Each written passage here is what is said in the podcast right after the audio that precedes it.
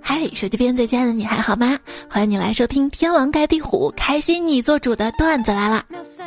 天王盖地虎，我想当地主，就是别人忙着看沙盘，我是忙着沙雕的主播彩彩呀。有房子要交房地产税，有车船要交车船税，有智商却不用交智商税，为什么呢？上帝。欲使其灭亡，必先使其疯狂。上帝欲使其疯狂，必先使其买房。哎，你们说买房买到高层，住高层好不好啊？我给你分享一下住高层的体验吧。你看过烟花吧？住到高层看烟花都低头看的。还是建议大家买房子买到五楼，为什么呢？因为电梯上不是写。一楼就一 F，二楼二 F 吗，五楼就五 F，五福临门。而且呢，买房啊，一定要买有品牌的，万一品牌这个项目哪里坑到你了，你砸了售楼处，新闻也愿意曝光。而且你知道吗？高级小区的保安那就是不一样，高级小区的保安怎么样呢？您好，谢谢。普通小区的保安，站住，走。我是一个保安，像只小熊饼干，每天郁郁寡欢，爱情与我无关。说男性帅有什么用呢？我来说说吧。我们公司的保安呢分两种，一种呢就叫保安，一种呢叫形象岗保安。形象岗保安比普通保安每个月高一千多的工资，就是因为他们长得比较帅。所以说，帅能当饭吃吗？差不多还能顶上那么几顿吧。我有个刚退伍回来的朋友去应聘保安，招聘他的是个经理，问他了一个问题：“你会打经理吗？打一个看看。”然后他就把经理给打了。刚才看到门口有人跟保安吵架，吵到最后变成了互相掏出手机给对方录像。摄像头打开之后，双方都安静了下来，才发现这个时代。谁掌握了摄像权，就掌握了素材；掌握了素材，就可以选择素材、剪辑素材、拼接素材。有了这些，就能立于不败之地。什么让你立于不败之地啊？蒙太奇。哎，这吵吵闹闹的小区，那天啊，我终于意识到自己住的小区有多乱了。我按时交了房租，第二天。就有警察上门来问我这笔钱哪儿来的，我我发了工资，我交的，我以为我偷的呀？那天在睡觉，有人敲门问谁啊？他说小偷，有事吗？啊，你这儿有人就没事了。我现在小偷都这么猖狂吗？谁来偷走我的心？我发现啊，现在的门卫啊、保安啊，他们都是哲学家，很喜欢问一些直击灵魂深处的问题，比如说：“你是谁？你从哪里来？你到哪里去？”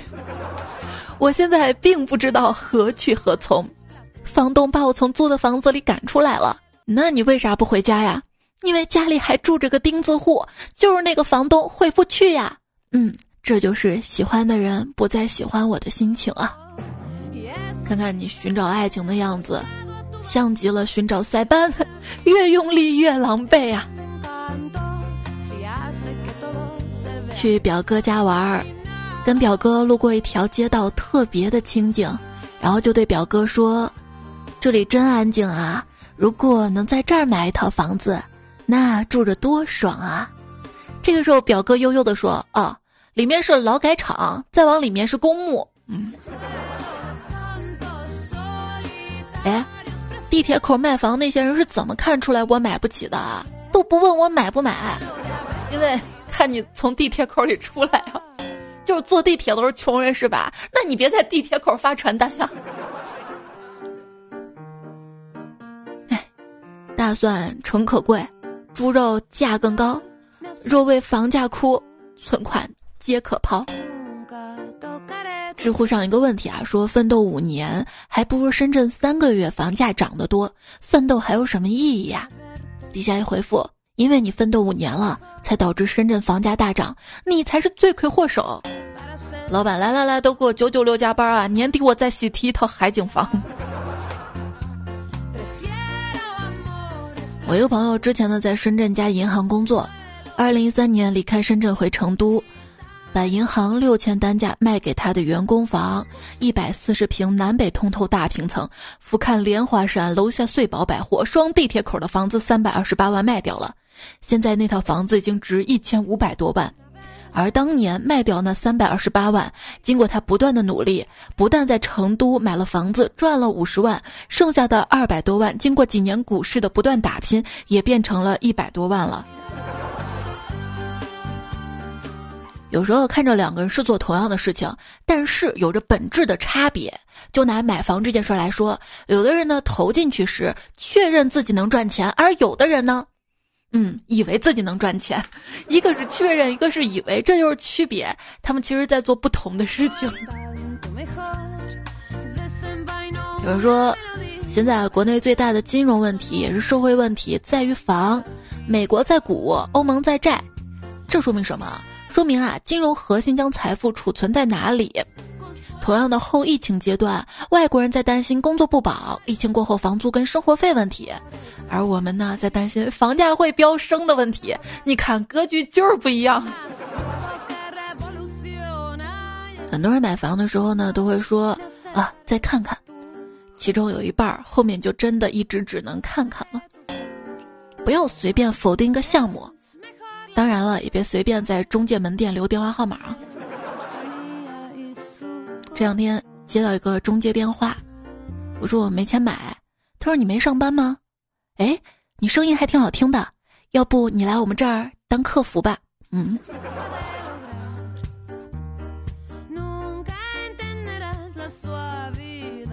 我说我没钱买房子，马上来了个电话说贷款吗？我说还不上，马上又来了个电话推荐股票，嘿 嘿这哪里是电话诈骗？分明是电话扶贫。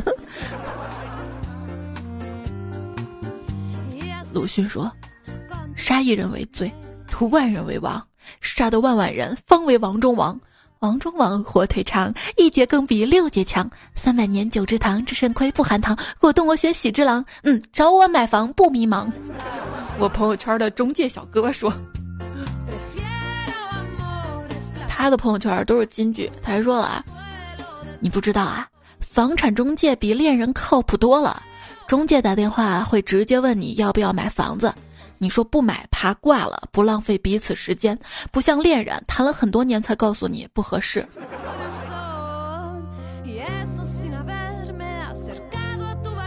冬天看房子最好笑的就是每个中介都说。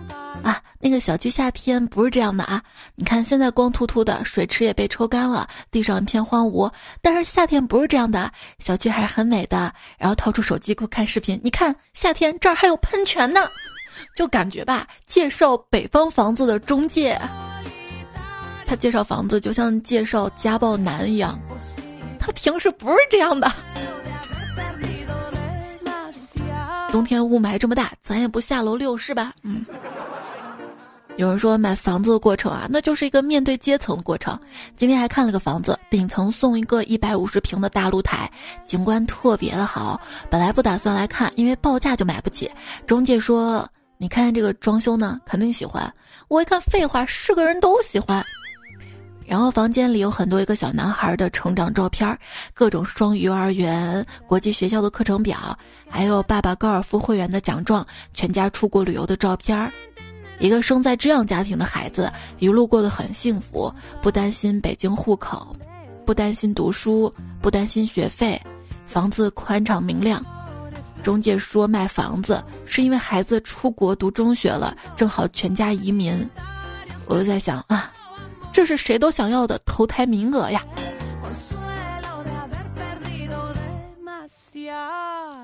所以先上车呗，说有了自己的房子。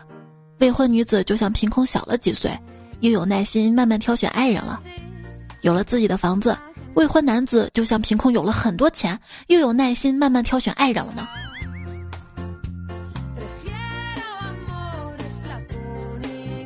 也不至于把购房资格浪费了。如果两个人都有房的话，也不至于婚后离婚买房了。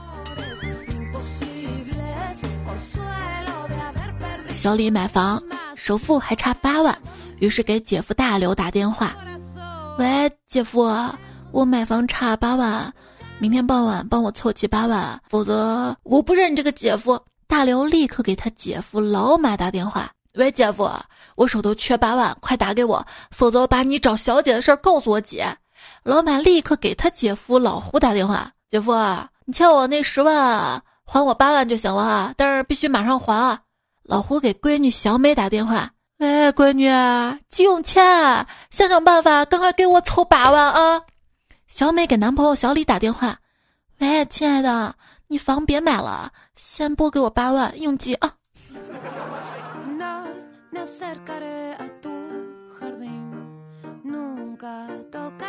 如果你觉得这个世界上没有人关心你的死活，那你停止一个月的按揭贷款试试。这没有房贷纠结你，你嗝儿了就嗝儿了。但是如果要还房贷，你死了银行都不会放过你。终于，刚刚跟一家大型国企确定了长达二十年的稳定业务合作关系，现在低价转让本人名下所有拉拉车、编织袋、大号行李箱，因为老子再也不用搬家了。朋友新买了房子，原来那套吧打算卖出去，当中介将人带过来，他一顿猛吹，这房子交通便利，市场旁边，幼儿园就在楼上，各种方面。当客人心动的想买了，他自己却一想，对哦，这么好房子，我干嘛要卖啊？结果反悔不卖了，这不挺好的吗？不卖了，过半年又涨了。有些人就自己将自己说心动的能力。我说段子来挺好的，我只能说动我自己吗？买了房子之后呢，要装修是吧？之前我小时候啊，在建材市场混的，我发现但凡来装修的一对夫妻俩，老公呢是总筹划师，而老婆呢是总否决师。真的就是在建材市场卖建材什么的嘛，你就。就像老婆一阵推荐就可以了。刚开始搞装修的同学来我所在城市看家具展，顺便问候我。一起吃饭的时候，他严厉批评了那种搞装修坑蒙拐骗的不良公司，接着跟我介绍他的两个合伙人。他说：“那个介绍一下啊，这两个是我同伙。”哎。拳击手在刚装修好的新房里练拳，装修工人说：“我怀疑你打假拳。”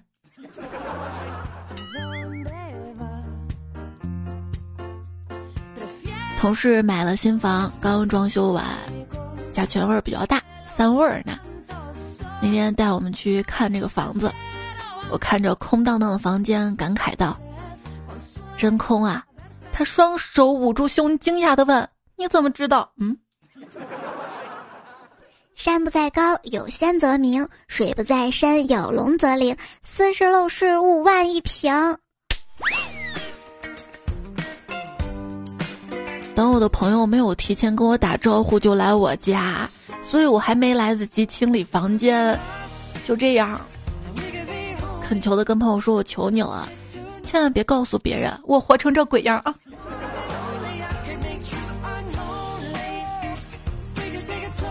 我这人吧，只要没事儿就喜欢躺在床上玩手机。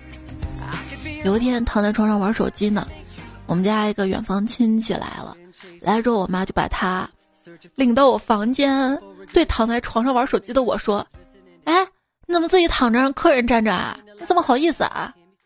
我想了想，点点头说：“妈，这点儿倒是没想到，要不，来大舅你也上床吧。”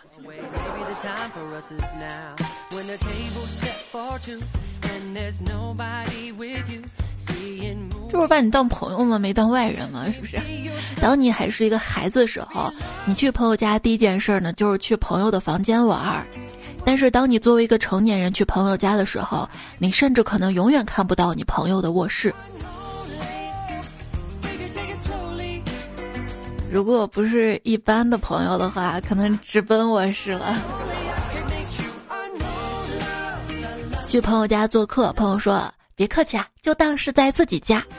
于是我就把朋友赶出去了，因为我喜欢一个人在家呀。搬家解决了我一大人生困惑，这些年挣的钱到底都花哪儿去了？又带来一大新的困惑：养活一个废物为什么需要这么多东西？真的，直到搬家你才知道，为啥要买那么多书？还不看是吧？一堆家当很头疼，准备打搬家公司电话，但是又觉得搬家公司会不会坑啊？比如说大件儿、小件儿，给你另算钱什么的。闺蜜这个时候按住我的手说：“等等，我来处理。”她拍了几张家当照片，然后发朋友圈，输入文字：“一个人搬家还有好几趟，累死我了。”没过一会儿，她电话不断。好多热心男生表示愿意过来帮忙，闺蜜最终选了两个最强壮的来。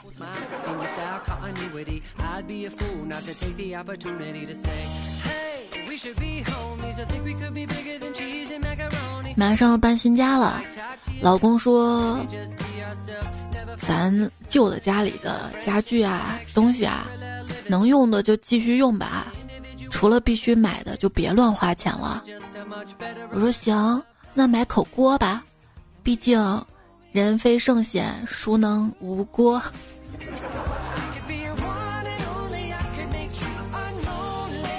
别乱花钱，知道吗？买东西要省钱。A P I 六九零吗？就是因为经常搬家，老公对我意见很大，后来我不得不把新地址告诉给他了。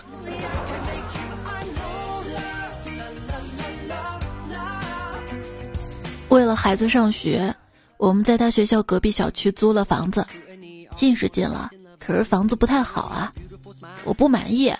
我望着那老式的木门，忧郁的说：“哎，你说好好的门，为什么刷成绿色的呀？这绿色。”老公就安慰我说：“绿色好啊，让人看了心旷神怡。”我说：“绿色真的好吗？你喜欢？”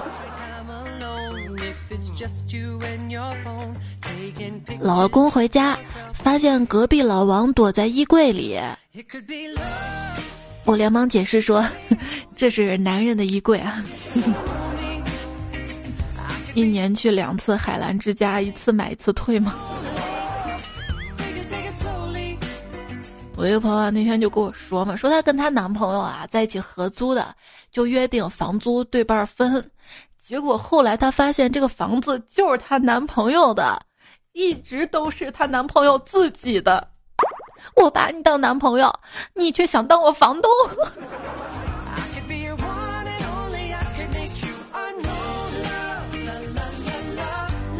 一个姐妹儿在北京租房租了三年，三年前在望京租的房子。大开间儿，四十平，一个月三千，三个月一付。当时啊，租房子的时候，房东给他一张卡，也没给他微信，就跟他说啊，到期前打到卡里就行了，没事儿尽量别联系他。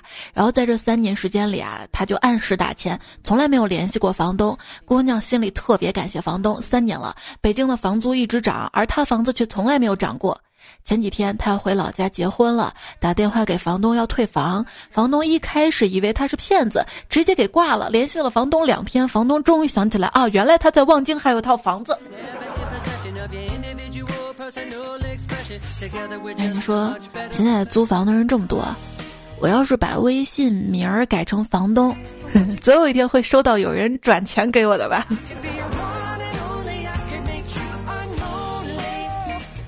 我陪我一刚毕业的小兄弟去租房，他看了好多地方没有定下来，最后在一栋楼前停下脚步，对中介指着三楼挂着性感内衣的阳台说：“在那对面租一间。”刚好对面有房啊，那房子就定下来了。交了钱之后，我们去吃饭，对门出来两个胡须大汉，其中一个骂骂咧咧的：“下次来货别弄湿了，还得晾干。我们发出去，客户不满意，又得给差评了。”嗯。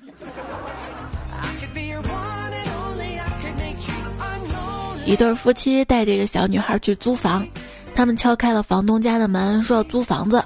房东看了看他们，说：“抱歉啊，我们不把房子出租给有孩子的家庭。”啪，关上了门。过了一会儿，他又听见咚咚咚的敲门声，打开门一看，是刚才那个小女孩。只听见小女孩说：“叔叔，能把房子租给我吗？我没有小孩，只有两个大人。”想当年我第一次租房跟房东面谈，房东说每个月一千块钱租金，交一年的话呢就是一万。我马上发现了错误，不对啊，一年一万，一个月不应该八百多吗？房东听了觉得我说的很有道理，羞愧的改成了一年一万二。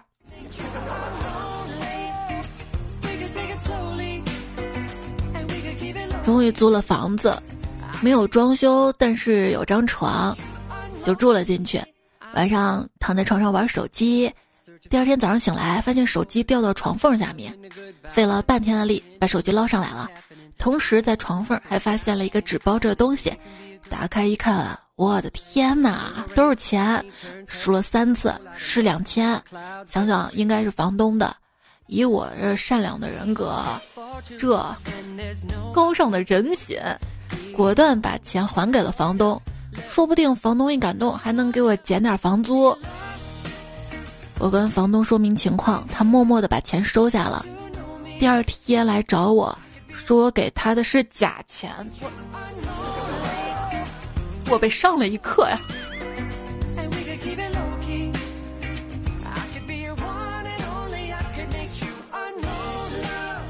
有人说，曾经跟女朋友分手之后，伤心的离开了他。换到城市另一个角落租房生活，一天早上突然有人敲门，揉揉眼睛一看，宝贝儿，你果然还是舍不得我的，你是怎么找到这儿的？费了不少心思吧？女友也一脸惊讶，怎么是你呀？我男朋友让我过来收房租的。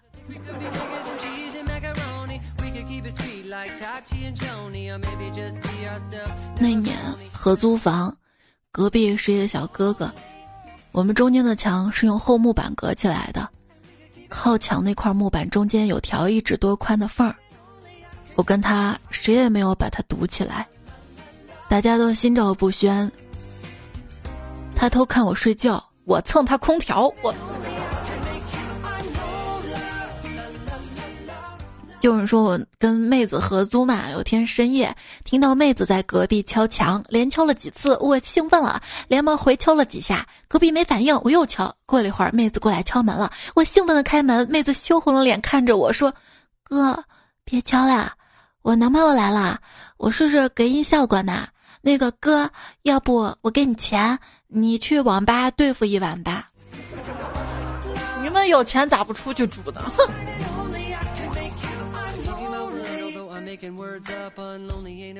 匡衡凿壁借光，发现隔壁也在凿壁借光。匡衡对着洞口喊：“你咋穷成这样了？”邻居说：“不然能跟你做邻居啊？”为了晚上挑灯夜读，匡衡白天抓紧时间睡觉。蒲松龄有《聊斋》，梁启超有饮冰室，纪晓岚有阅微草堂，而我只想有一套属于我的经济适用房。有一天，我在产河边走呀走呀走，捡到了一盏灯，是神灯哎！灯神出来跟我说：“我可以满足你一个愿望，你想要什么？”我想了想说：“我想要一间属于自己的房子。”一阵青烟飘过。瞬间，我成了一只蜗牛。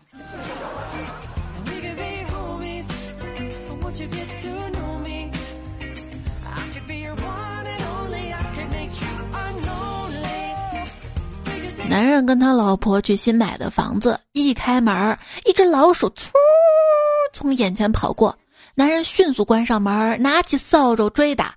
我花了十几万还没住呢，你倒先住上了，我饶不了你。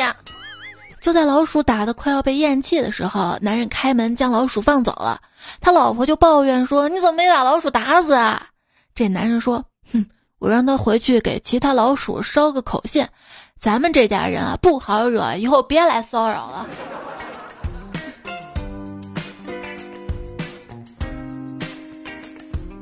我决定空了学风水，死后占个好墓，也算弥补了生前买不起好房的遗憾了。安得广厦千万间，大批寒士压一负一，一月三千。延收听到节目内是段子来啦，我是彩彩。不管你现在面临着怎样的生活，希望你的每一天都是幸福跟惬意的。不是有句话说特别好吗？房子是房东的，但生活不是，因为生活是老板的。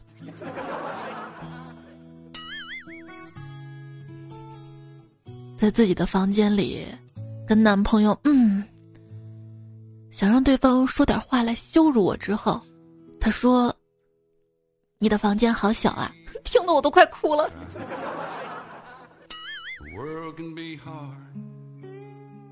房子小吧还没啥，关键有点不好的就是动不动就停水停电。有一次洗澡刚开始洗头就停水了，顶着一头的洗发水泡泡，无奈之下去了附近的宾馆开了钟点房洗了。过了几天洗澡又停电，又是一头的洗发水泡泡去宾馆。然后第三次去的时候，前台一看又是我，又顶着一头泡泡给我办了个会员卡。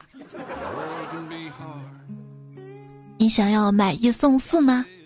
要，于是我的房子从一环变成了五环。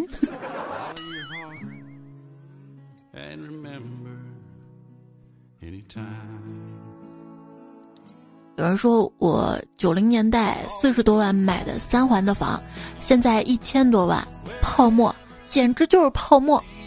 底下一回复，九零年代拿出四十多万的难度也很大很很大很大很大。要不说，我打车到清华，车上聊某人几年前就买房了，真是人生赢家。出租车大爷默默听了很久，说：“哎，我家拆迁分了几套房，但我就是一开车的。你们才是国家的未来和希望。如果你们清华北大毕业，人生目标就是在北京买套房，而不是思考这个国家的未来，那，哎。”作为我们年轻人，当然要思考未来了。比如说，你说未来我这个房子还能升值多少呀？陈瑞森说：“在我想提供一个段子。愚人节那一天，我跟我媳妇儿约定好去我们市附近的小县城售楼处看房子。” 我们市附近的小县城，我呢穿的随便了点儿，没有刮胡子，没洗头，所以售楼小姐一开始各种不搭理。后来她问我们买房子是自己住还是升值，我那二货媳妇儿说了一句：“我住。”售楼小姐都愣住了，估计以为我媳妇儿是小三了，还上下打量我，犹豫了很久。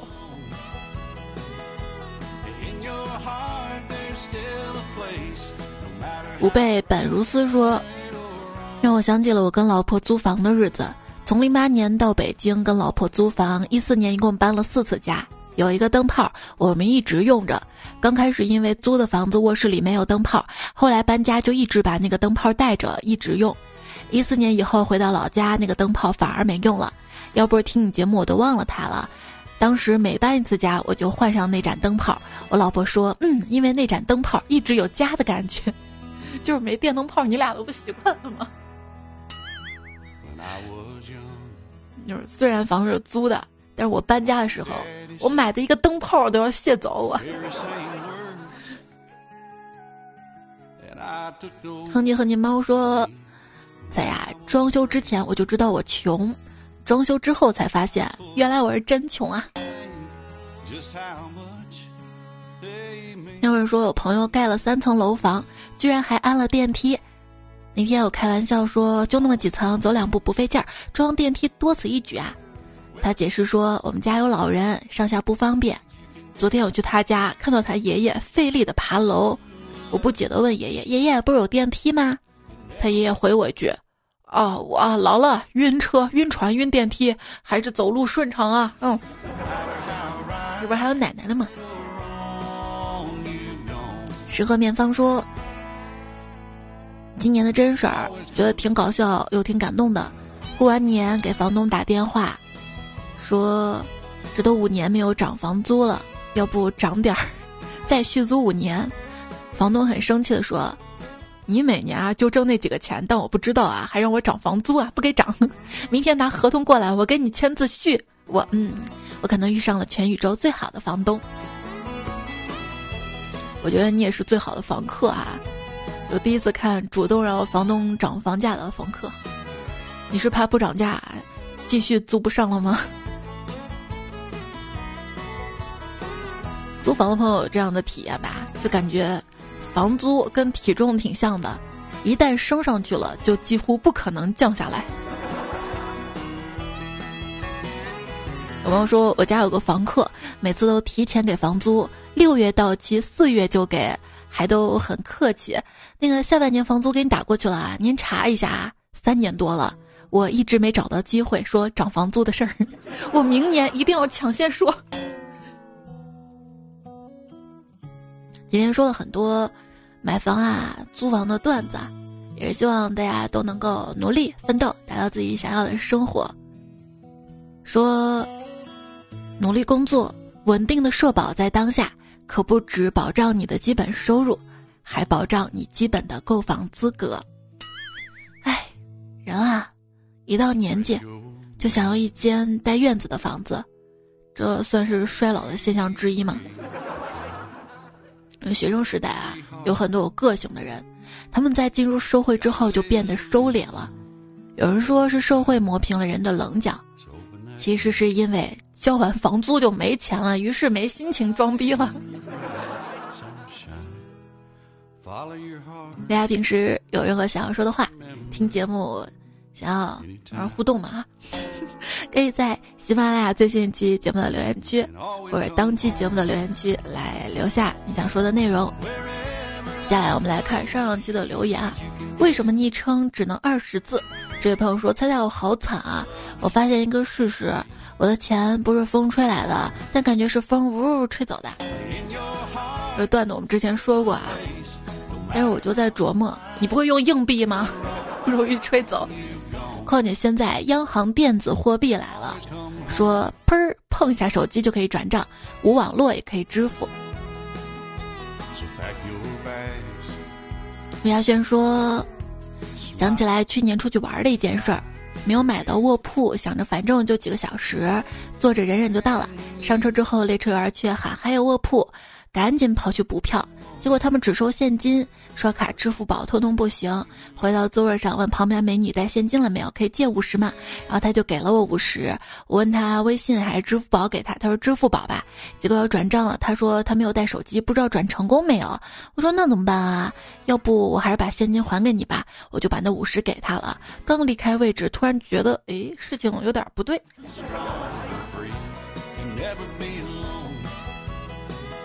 听友五二九六说。花钱长胖跟花钱减肥哪一个难受呢？当然是减肥了。花钱长胖啊，那吃啊多享受一件事儿。对，那为什么还要花钱减肥呢？其实减肥可以不花钱的，比如说把买好吃的钱省下来，而且自己运动，跳绳、跑步。峨眉米半仙说：“胖就胖点了，没什么。”毕竟没点体重是压不住我的美貌的，哈哈哈哈。对，谁在说我胖？胖咋了？我又不压在你身上。小有玉说：“在下野猪佩奇，如果你们不给我点赞，我就拱死在座的各位。我们都是白菜吗？”喵呜说：“猪说，就我现在这个身价，拱一颗白菜应该没什么意见吧。”有人说：“真的，男生矮呀，不要自卑。我大一的时候刚进学校，只有一米六三，也有人说我太矮了。于是我就每天喝牛奶、跑步锻炼。果然不出一年，我就接受了这个现实。”花的呼吸说：“现在我强烈建议王者荣耀按年龄匹配。”哎，我一个加班族，晚上加班累了，十一点打个排位放松放松，碰到一个小学生说：“妈妈催睡觉。”没有温度的微说：“猜我给你想个标题吧。”当年玩王者荣耀小学生都已经上初中、高中、大学了，你还觉得自己年轻吗？你不仅觉得自己年轻，还觉得自己貌美呢？咋了？我是微微青山说，你们在手机上玩农药，我我在田里喷农药。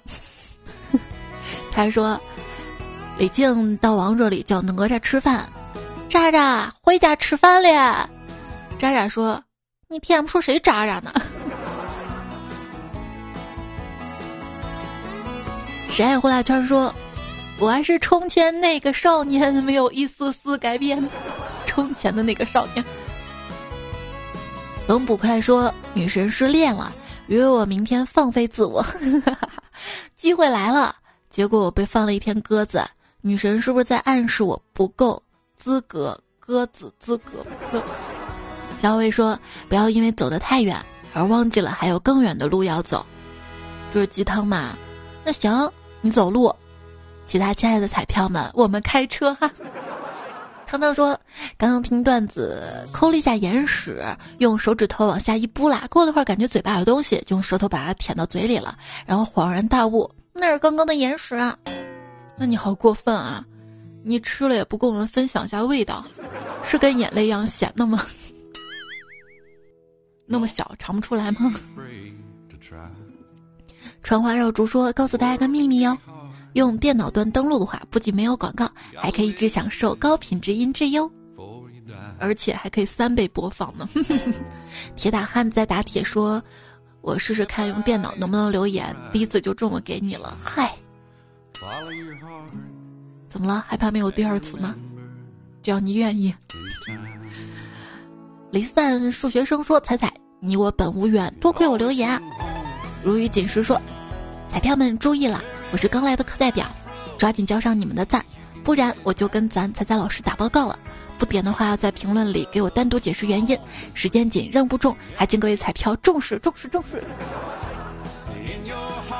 阿静说：“第一次听彩节目是三月份，我跟女朋友分手了，感觉每一天都很丧，是菜节目陪我走过最痛的一个月。”林青说：“听这期节目，突然有了很多感触。分手第二十八天了，刚在一起的时候，他偶然播放段子来了，我好惊喜。我跟他说我也听彩彩好多年了，可是就是这么好的他却被我弄丢了，大概是因为初恋吧，总是不好意思直言自己的喜欢跟想念。如果还有下次，想念跟喜欢要大声说出来啊！在这里呢，也希望所有听节目的宝贝们。”你们都可以找到一个，在往后的日子里，能在床边陪你、逗你、暖你的人，而不是我。也 没有分别的意思啊，就是希望大家都幸福呢。神之所说说，也想他满眼都是我，但是在他心里，我根本不值钱，一无所有，怎敢误佳人？世界上最糟糕的事儿，就是你觉得自己配不上那个你喜欢的人。就像两个人并肩站在下雨的屋檐下，你都不敢开口说一起走吧，因为你连伞都没有。那你们就一起在屋檐下聊天儿，等到雨停啊，就看他愿不愿意了。帝国霸主说：“东西好得，人不好等。”还是微微青山说：“你是糖甜，我是盐，遭人嫌。”风不快说：“你能帮我拔下插头吗？难道你爱我爱的无法自拔？不是，是插头电线破皮了，我怕电到自己。”橙汁说：“为什么要老公？单身他不香吗？自己的钱自己花，自己的饭自己吃，雇个保姆他不好吗？”我跟你说，有保姆那你就是公主；有老公你就是保姆。紫云墨客说：“害怕爱情，那就不要爱情。”大伙过个日子就挺好。很爱很爱说，我才比我爱快乐又自在。哎呀，周周空此地说，我想成铁憨憨，这样被你吸住。我是老铁吗？嗯，倒是可以当土味情话素材啊。宝君说有时间能不能做一期婚后的土味情话？婚后哪还有土味情话啊？婚后只有土味谎话。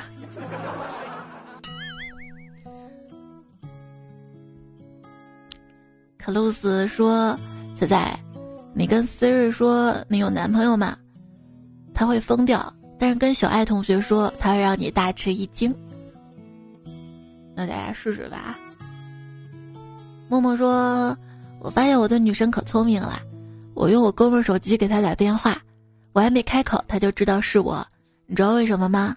因为她喊我亲爱的，我很兴奋的。”那查文熙说：“我爱你。”听了好多年了，想上榜，你翻我，我做鸭脖给你吃，管够。你下面没几层，山上若彩就说：“踩丫头，好好想抱抱你丫。”就是我是丫头，你要做我吗？天佑说：“今天告诉大家一个省钱小秘籍，适用于淘宝、京东、拼多多。如果你想买一个东西，先不要加入购物车。”过一段时间忘了就省下来了。